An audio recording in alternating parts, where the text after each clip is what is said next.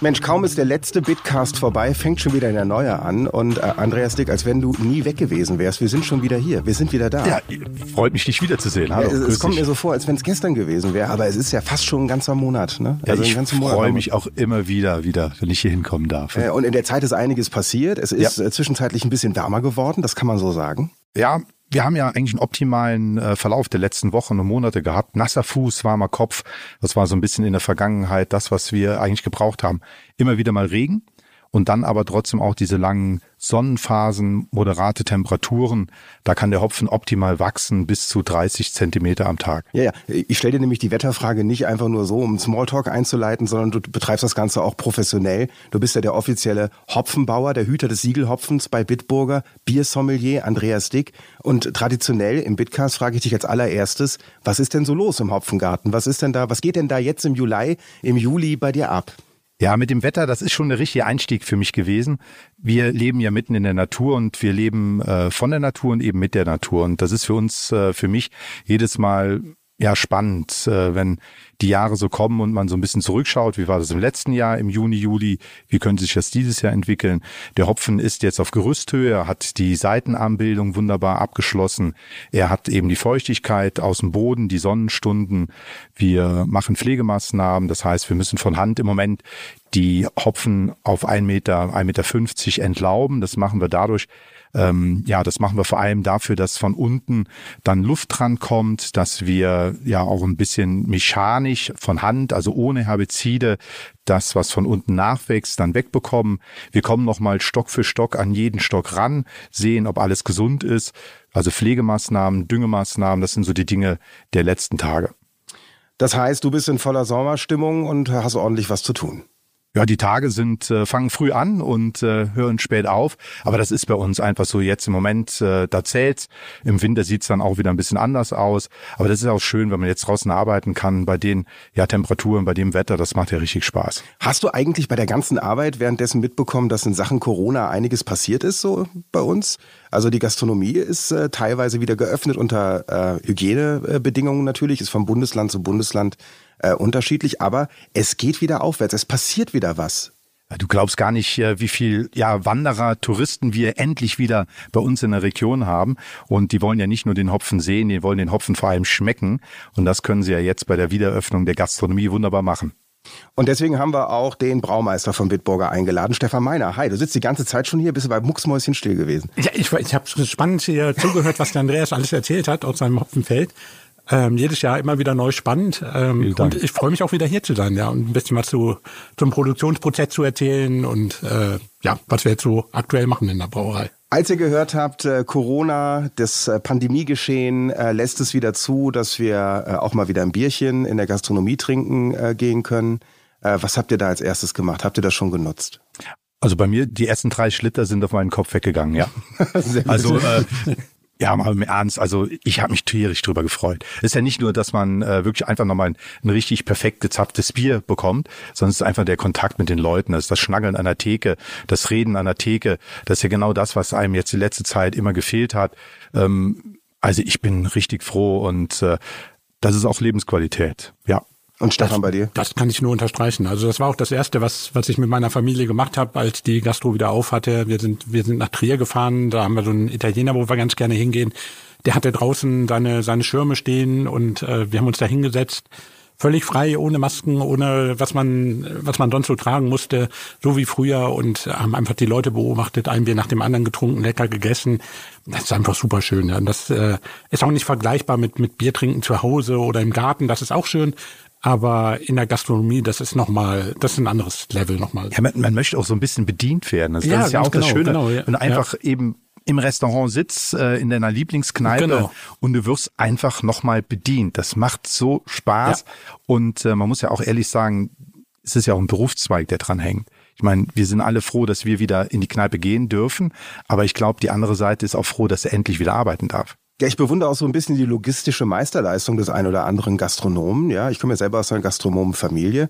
Es ist ja gar nicht so einfach, von 0 auf 100 sofort wieder durchzustarten und dann äh, jede Menge Gäste wieder zu bedienen, denen äh, einen schönen Abend zu machen. Also da alle Achtung, dass es dann auch äh, überwiegend reibungslos funktioniert hat. Das hat mich schon ein bisschen gewundert. Geht's euch auch so, wenn ihr irgendwo seid und ihr seht dann, ist ja meistens so, wenn du am Platz sitzt, kannst du die Maske ja äh, ausziehen, mhm. dass es so dass es so ein eigenartiges Gefühl war, so 1,5 Jahre äh, bist du überall äh, quasi in voller Montur äh, einkaufen gegangen und jetzt sitzt ja. du da einfach wieder so, als wenn fast nichts passiert wäre? Doch, also ich muss mich leider wieder rasieren. Also ich fand, das, ich fand das bei der Maske immer so schön, ja, dass man ja. wirklich da, also wirklich ab und zu mal so schnell äh, morgens die Maske an, man muss nicht äh, das bisschen Pflaumen dann äh, wegrasieren. Ähm, ja, also aber es ist tatsächlich so, das ist ja nochmal ein Gefühl, einfach mal das Lachen von den Leuten zu sehen. Ähm, die Bedienung kommt, man hat nochmal so ein, ja, man sitzt selber am Tisch, man redet mit den Leuten, man hat nochmal ein Lächeln gegenüber. Also das ist so eine Sache, die, die nach eineinhalb Jahren tatsächlich so kleine Höhepunkte sind. Das hätte ich nicht gedacht. Ja, vor allem da zu sitzen und dann äh, permanent auch Gasthörer äh, bei den, von den Gesprächen am Nebentisch zu sein auch eine Situation, die man so ohne weiteres jetzt in den letzten eineinhalb Jahren auch nicht mehr erlebt Zum Beispiel, hat man auch gemerkt. Also die mhm. Leute waren schon, äh, die mussten das erstmal neu, neu wieder lernen, ja. Also da, überhaupt so viele Leute auf einem Haufen und ähm, und dann, ja, diese, diese, diese Akustikkulisse, die unterhalten sich und da raucht einer und, und hm, ganz ungewohnt. Ähm, das war auch spannend zu sehen und das hat man wirklich gesehen. Ne? Ich höre ja auch immer gerne zu am Nachbartisch, muss ich sagen. Ja, ja, auch das, das hat gefehlt. Cool. Ja, definitiv. Und ich finde es auch schön, dann äh, genau was du sagtest, dieses Bedienen lassen. Also wenn dann mhm. wirklich dein Bier kommt und das wird richtig hingestellt auf dem Bierdeckel und zu dir gedreht, dass man das Logo sehen kann. Mhm. Das, das gehört super, ja. Gehört schon dazu, das schmeckt viel besser. Ja, weil der Andreas, das Auge trinkt mit, ja. Ja, ja, auf jeden Klar. Fall. Der Andreas, der Andreas hat mir ja beigebracht, also äh, Bier aus der Flasche ist okay, aber eigentlich, um den vollen Geschmack äh, zu haben, sollte man auf jeden Fall ein Glas verwenden. Das habe ich von Andreas Dick, dem Biersommelier, gelernt. Aber ich muss noch einen oben draufsetzen. Am allerbesten ist es, wenn du äh, irgendwo äh, in der Gastronomie sitzt und du bekommst es dann gereicht. Dann schmeckt es nämlich noch viel besser. Spielt das bei Biersommeliers auch eine Rolle? Wer bedient? Nee? Doch? Vielleicht? Ja, als Biersommelier muss man ja ehrlich sagen, also müssen wir unterscheiden. Einmal, wenn wir Biere bewerten, wenn wir Biere analysieren, das ist natürlich eine ganz andere Geschichte. Man geht da ganz anders dran. Da sitzen wir zu Hause, haben die Biere vielleicht auch nicht ganz so gekühlt. Da brauchen wir auch nicht das äh, eben fassfrische Bier vor uns. Aber wenn wir den Biersommelier in der Gastronomie sehen, also der, der letztendlich dem Kunden auch beschreiben soll, wie das Bier eben am besten bei welchem Essen genossen werden kann, da brauchen wir natürlich eine ganz andere Atmosphäre und da brauche ich das fast frische Geschmack. Erlebnis vom Bitburger Pilz zum Beispiel. Ich brauche eine Schaumkrone drauf. Ich brauche ein schönes Glas. Ich brauche eine nette Bedienung, der nette Kellner, die Kellnerin, die dann zu uns kommt. Das sind alles Wertigkeiten, die wir nur in der Gastronomie haben. Und Bitburger nimmt das Ganze nicht einfach nur hin, sondern es gibt auch etwas, um das Ganze so ein bisschen zu befeuern, um das Ganze so ein bisschen zu feiern. Stefan, ich glaube, es gebührt dir. Was hast du denn da gebraut? Was gibt's denn da jetzt? Genau, wir haben jetzt speziell zur Eröffnung der Gastronomie ein äh, sogenanntes Eifelbräu Landbier gebraut. Ähm, passt super in die Jahreszeit, wie ich finde. Ist vom Biertyp äh, ganz anders als Pilz, also ist viel, viel milder, ist nicht ganz so bitter wie, wie ein Pilz. Ähm, ähm, ist in diesem Fall auch filtriert. Also wir haben ja noch das Kellerbier, was auch so ein bisschen bilder ist, äh, was aber unfiltriert ist. Wir haben es hier filtriert. Und das ist eigentlich ein super Bier, um den Sommer einzuleiten, weil davon kann man äh, ruhig mal ein oder zwei oder drei trinken. Ähm, das lädt zum Weitertrinken ein, ist sehr erfrischend. Ich stelle mir ist bei dem bei dem Produktionsprozess oder wo ich jetzt auch das Glas vor mir sehe, da stelle ich mir genau immer den Andreas vor, der jetzt so einen anstrengenden Tag hatte im im Hopfenfeld, schwitzend, dann an, nach Hause kommt und dann morgen zum neun ohne T-Shirt, ohne T-Shirt natürlich, ja natürlich ja. und und sich dann so ein Landbier ähm, äh, eingießt, ja und äh, das das passt einfach super gut. Ich weiß nicht, ob wir nachher noch mal drauf kommen, so ein bisschen zum Brauprozess und zu den Eigenschaften. Auf jeden Fall, deswegen bist du doch da. Ja, ja natürlich. Kann, kann, ich noch ein bisschen was dazu erzählen. Also das ist, und das gibt's nur in der Gastronomie. Also wir haben gesagt, wir, wir starten jetzt äh, nicht wieder in einer, in einer großen Rolle mit äh, Getränkefachmarkt und die Leute können das zu Hause verkosten, sondern wir wollten einfach so einen Bonus geben für die Gastronomie, dass die Leute wieder Lust haben, da reinzugehen und zu sagen, hey, das gibt's nur hier und das will ich gerne probieren, deswegen gehe ich jetzt mal zur Kneipe um die Ecke oder in mein Lieblingsrestaurant und probiere mal das Eifelbräu Landbier aus. Und das war dir schon beim Brauen klar, dass das dann äh, eine Edition nur für die Gastronomie ist? Also du wusstest. Das war, ja, das war ursprünglich genau so geplant, ja. ja. Okay, das heißt, dein Team, äh, du und dein Team, ihr wart äh, in einer großen Mission unterwegs. Ihr wart dafür da, äh, die Gastronomie wieder einzuläuten. Ja, das ist jetzt vielleicht ein bisschen übertrieben. Es gibt ja auch noch Bitburger Pilz. Für das Theatralische bin ich doch hier. ja. Es gibt ja noch, äh, also sie haben ja noch andere super Produkte, aber das, das ist einfach so ein kleiner, so ein, ja, so ein kleiner Bonus noch oben drauf, ja. Dass wir gesagt haben, gut, das gibt's wirklich nur in der Gastronomie. Wenn ihr das haben wollt, dann müsst ihr da hingehen. Wenn das jetzt ein Riesenerfolg wird, wird es vielleicht mal irgendwann in der Flasche kommen, weiß ich nicht. Aber der Start ist definitiv in der Gastronomie. Und ähm, ja, so sind wir auch zusammen mit der Produktentwicklung, mit der Nele Gens oder damals mit dem Stefan Hanke gestartet und haben gedacht, wir wollen wirklich ein Bier, ein Fassbier machen. Also man könnte ja fast sagen, er ist der gelbe Engel der Bierproduktion. Absolut. Also, nee, es ist für mich äh, auch ein, tatsächlich so ein Bier gewesen, was mich dann direkt beim Restart der Gastronomie wieder in die Gastronomie bei uns im Dorf zum Beispiel geführt hat, wo man wusste, so das Bier, das kann ich nur bei mir in der Dorfkneipe zum Beispiel trinken, also nicht zu Hause oder irgendwo sonst. Und ähm, nee, es hat richtig Spaß gemacht, das erste frisch gezapfte Eifelbräu-Landbier zu trinken. Ich finde das Konzept auch äh, total mutig, back to the roots, ne? Nochmal mhm. offen dazu stehen, wo kommt man denn eigentlich ja. her? Es kann ja sein, dass dem ein oder anderen Bitburger äh, Trinker in Europa und in der Welt gar nicht klar ist, dass das Ganze aus der Eifel kommt. Hier besinnt man sich nochmal auf seine Wurzeln. Hier sagt man, Eifelbräu Landbier ist uns ganz wichtig. Da schmeckt man so ein bisschen das, ja, das, das, die grüne Wiese, die Felder. Ja, es ist, ist eben, es ist halt eben wirklich ein Bier, was äh, einfach ein ehrliches Bier ist, so würde ich es jetzt mal direkt beschreiben. Also richtig schön würzig, frisch, also die Aromen, die auch jetzt so in dem Sommer natürlich auch überall in der Luft sind, vielleicht schon ein bisschen Getreide, ein bisschen Heueraromen. Das werden wir ja gleich mal probieren, wenn wir das Bier uns einschenken. Und es ist einfach ein Bier, was eben durch die Spritzigkeit jetzt super in den Sommer passt. Das ist kein schweres Bier, hat aber trotzdem genug Volumen, um einfach so ein bisschen gewissen Körper zu geben. Und äh, jetzt haben wir so viel davon gesprochen. Sollen wir es nicht mal einschenken? Ja, absolut. Das können wir, das können wir jetzt erstmal ganz kultiviert machen. Wer öffnet? Soll ich öffnen? Ich bin guter Öffner.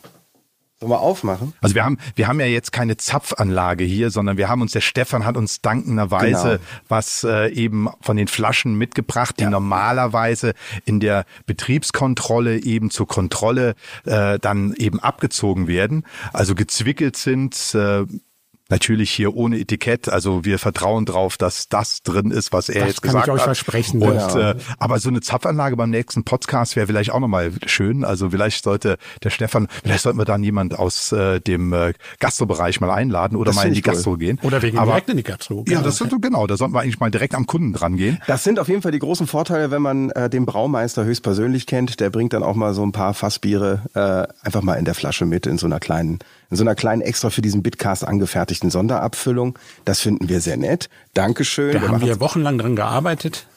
Ich hoffe, ihr wisst das wertzuschätzen. Ja, ist das denn so, dass du noch so Bier trinken kannst, ohne darüber nachzudenken, wie viel Arbeit das Ganze war? Oder denkst du dann, bist du da auch selbstkritisch und sagst, ah, da könnten wir jetzt noch irgendwie noch, hätten wir noch ein bisschen einen drauf? Äh, äh definitiv. Also das ist ja gerade bei der Produktentwicklung, wenn wir neue Biere kredenzen, ähm, dann ist das ja nicht immer der erste Wurf, der dann direkt gelingt, sondern äh, wir machen da einfach viele Versuche, verkosten das, analysieren das äh, ziemlich ausgiebig und ähm, wählen am Schluss im Prinzip die beste Version aus. Ja, und da sind wir auch total selbstkritisch. Ja, also kann auch passieren, wir, wir machen vier, fünf Versuche, da ist nichts dabei, und dann sagen wir, nee, das ist, wollen wir unseren Kunden nicht nicht zumuten in Anführungszeichen.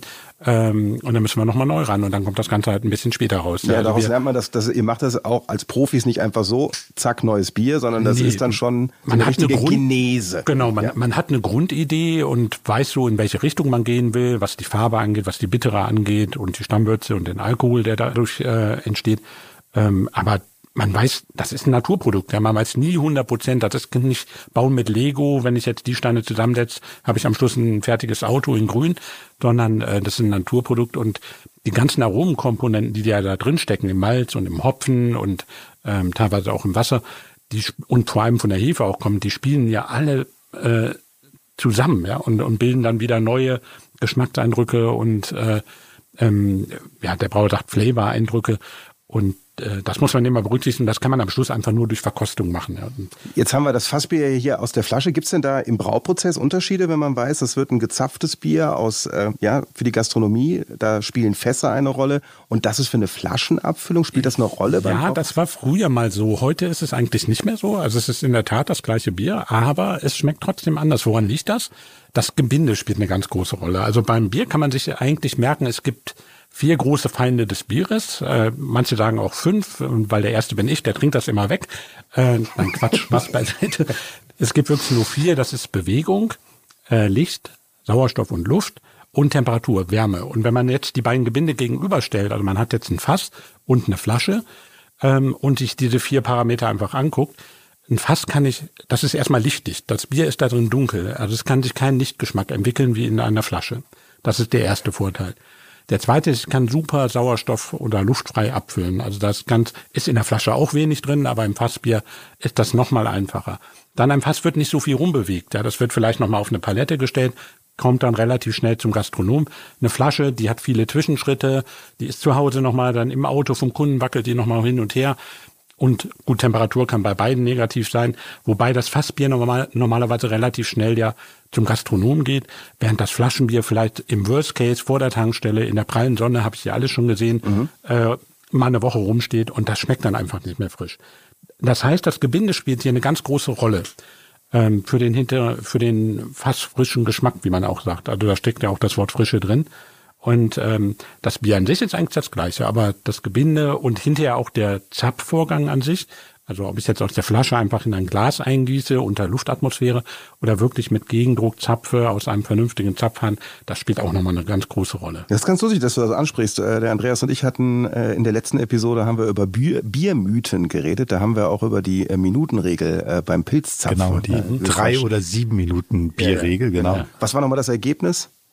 Also wir wollten diese drei Minuten Biere, ja. weil wir einfach in zwei bis drei Zügen optimal gezapft haben. Die sieben Minuten Regel, das ist einfach auch was von der Vergangenheit, als die Biere noch über andere Leitungen anders eingebraut waren. Zum Teil eben auch, ähm, ja, wenn man mit Kühlschlangen gearbeitet hat, wie zum Beispiel in der Brasserie in Trier, da könnte man das noch so machen, dass das Bier angezapft wird dann in eine Kühlschlange, also in einen Zwischenraum gestellt wird, der gekühlt ist, wo über Kühlleitungen das Bier einfach kalt gehalten wird, der Schaum sich dadurch langsam stabilisiert, keine Aromen weggehen. Dann kann man ja vielleicht mit einem sieben Minuten Bier arbeiten, aber in der Regel eben drei Minuten. Der Schaum sollte nicht weggehen. Er sollte sich stabilisieren, er sollte aufgebaut werden, sodass nachher eine schöne Schaumkrone drauf ist und dadurch auch ein optimales Aroma im Bier ist. Aber wenn ich mir jetzt hier unsere tollen Gläser anschaue, mhm. extra eben für das Eifelbräu Landbier, das hat ja auch so ein bisschen was von einem Fass.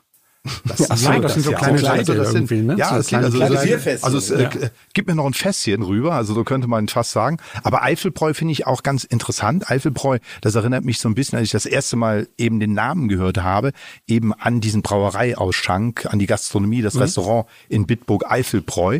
Und ähm, da fand ich eben das ganz schön, auch mit der Namensgebung eben da das nochmal wieder zu spiegeln, weil genau das waren ja die Biere, die Anfänge auch eben des guten Bitburger Pilzes. Ja, und während der Andreas jetzt eingießt, nochmal der Hinweis für euch, wenn euch die Biermythen jetzt total angekickt haben, hört auf jeden Fall in die äh, letzten Bitcast-Episoden, da kommen wir immer wieder mal auf ganz interessante äh, Bitburger Themen zu sprechen. In der letzten Episode ganz viele Mythen, die wir abgeglichen haben und auf ihren Wahrheitsgehalt überprüft haben. Während du so eingießt, welche Temperatur muss äh, eigentlich so ein Fassbier haben? Also was, was, was, was Ach, ist da so Zwischen 5 und 7 Grad, würde okay. ich sagen. Also ideale Trinktemperatur ist eigentlich 7 Grad. Da entwickeln sich die Aromen ganz gut. Und es ist trotzdem nicht zu warm, äh, dass es erfrischend ist. Darunter kalt mit Eiswürfeln, wie es in, in manchen Ländern getrunken wird, das ist dann zu, zu kalt. Ja, mhm. also da kommen einfach bestimmte Aromen schlecht zur Geltung oder äh, treten nicht so stark in den Vordergrund. Deswegen in, in Deutschland würde ich sagen, sieben Grad ist eigentlich die optimale Trinktemperatur. Deshalb gehe ich ganz gerne hin als Kunde, dass ich eher ein kleines Bier auch draußen auf der Terrasse haben möchte, weil ich mag mein Bier nicht in so einem 0,4 Glas.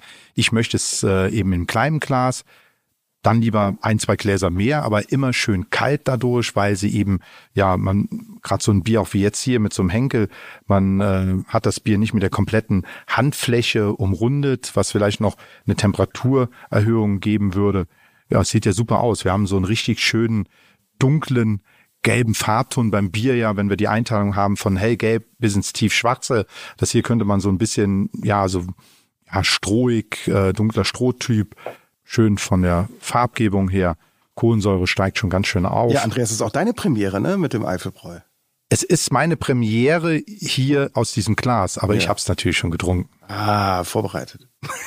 Sehr gut. Ähm, wollen wir wollen wir mal probieren oder? Ja, wir, gerne, gerne. So, zum Wohl, ja. Wir eröffnen jetzt auch die Oh ja, Gastronomie Prost, hier im wir- Bitcast. Wir ja. Genau. tun was. ja, sehr gut. Lecker.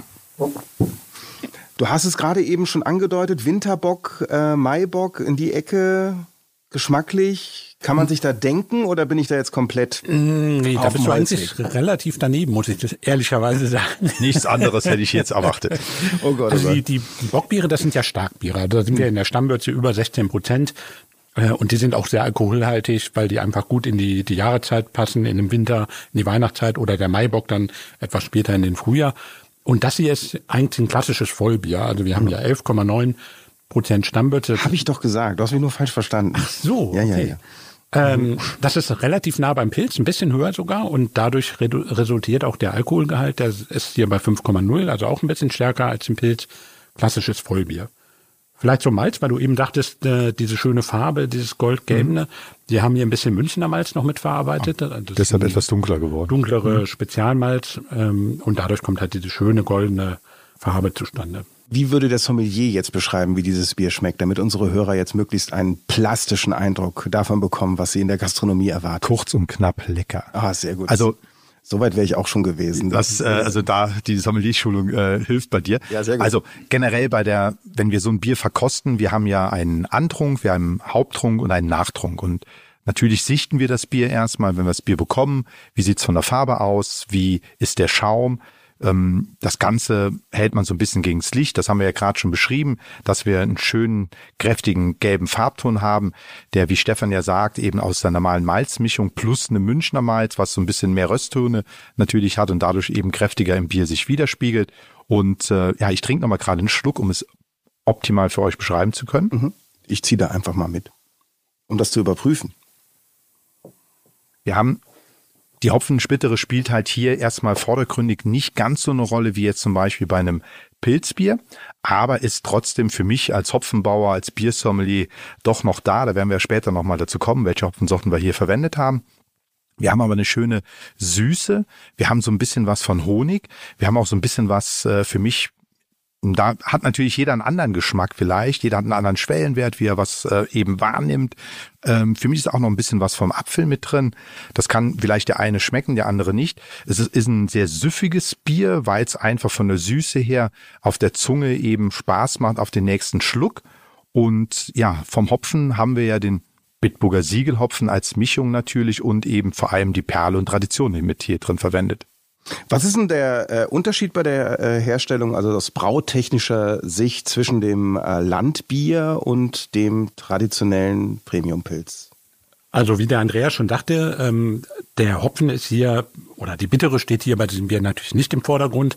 Das geht mehr so ein bisschen Richtung bayerisch hell. Also das ist, es ist gut gebittert. Wir sind hier so ungefähr bei, bei 20 Bittereinheiten für die Experten, die zuhören. Ähm, beim Pilz sind wir über 30, also ähm, deutlich weniger gebittert. Ähm, was wir sonst noch gemacht haben, ist wieder eine relativ späte Hopfengabe. Da warst du eben fast richtig mit deinem Bockbier. Da haben wir das auch gemacht. Habe ich doch gesagt. Ähm, da haben wir im Whirlpool, also normaler, normalerweise gibt man den Hopfen ja in die Würzepfanne. Ähm, und bei den Bockbieren, das waren so die ersten Biere, wo wir den Hopfen zusätzlich zur Würzepfanne nochmal später in den Whirlpool, das ist so das letzte Gefäß im, im Sudhaus gegeben haben, um einfach das Aroma zu erhalten vom Hopfen. Das haben wir hier auch das heißt. Whirlpool? Das heißt wirklich Whirlpool. Okay, sehr gut. Sieht ein bisschen anders aus als ein Whirlpool zu Hause, aber ähm, Ich stelle mir gerade Stefan Meiner vor, wie er da.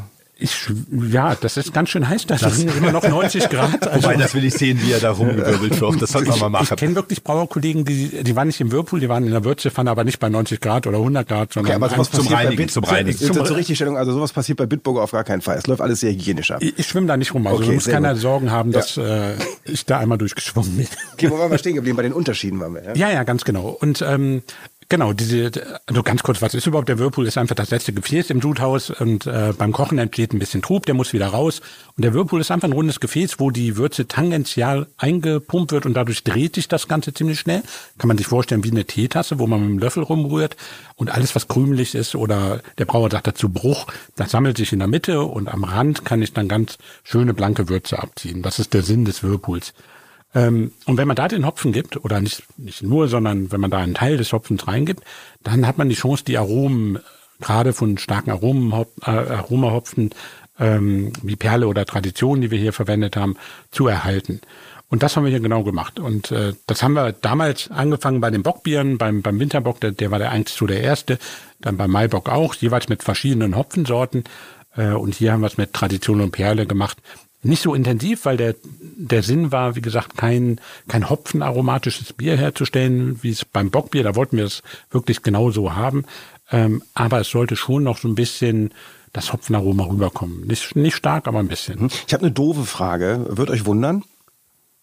Landbier, ist das so ein äh, Biertypus? Also wir machen ein Landbier, ist das so dieselbe Kategorie wie äh, ein, ein Pilz oder? Ja, es ist eine es ist ähm, ja eine Unterart so ein bisschen. Also Pilz, Lagerbier, das ist eigentlich eher der Biertyp. Mhm. Landbier begrenzt das noch so ein bisschen einfach auf, aus der Werbesprache heraus, noch so ein bisschen, äh, ja, bringt den Biertrinker, den Konsumenten eher eben zu einem Bier, was ähm, traditionell vielleicht hergestellt worden ist, was einen traditionellen Ursprung hat, was einen regionalen Ursprung hat. Und mhm das ist eben der Sinn dieses Landbiers. Das funktioniert ja. auch. Also ich stelle mir auf jeden Fall ab sofort Andreas Dick auf dem Trecker vor. Wenn ich ja, du wirst, ja, so viel Trecker fahren ist ja in der letzten Zeit nicht. Also es ist mehr eben direkt an der Pflanze arbeiten, also mehr Handarbeit mhm. wie Trecker arbeiten. Und Trecker deshalb passt schön, das Landbier natürlich auch. Sehr schön. Zur Rezeptur haben wir ja auch schon einiges gesagt. Mhm. Ja, über den Brauprozess, den haben wir ja, den haben wir ja schon angerissen, da haben wir drüber geredet. Und dein Team hatte ich auch schon erwähnt. Ist ja ganz wichtig zu wissen. Ne? Das machst du nicht alles als Braumeister alleine, sondern da stehen ganz viele Leute neben dir, hinter dir, die dich dabei unterstützen. Ja, ganz genau. Also das, das äh, ist ein riesen, riesengroßer Prozess, wo wir natürlich die Kompetenz, die wir im Haus haben, auch voll, vollständig nutzen wollen. Äh, also wenn so ein neues Produkt entwickelt wird, da ist einmal das Marketing mit dabei und die Kollegen aus dem Marketing ähm, mit irgendwelchen Ideen und äh, Benchmark-Vergleichen und so weiter. Aber auch die Produktentwicklung, das macht bei uns die Nelegenz aus der, aus der Versuchsbrauerei, die äh, da auch schon eine gewisse Erfahrung hat. Ähm, die führt auch so die ersten Versuche im Kleinmaßstab im Prinzip durch. Das heißt, wir überlegen uns äh, vier, fünf Rezepturen, kann man mehr, mal weniger sein im ersten Wurf. Ähm, sie braut die mit ihrer Mannschaft dann im Prinzip.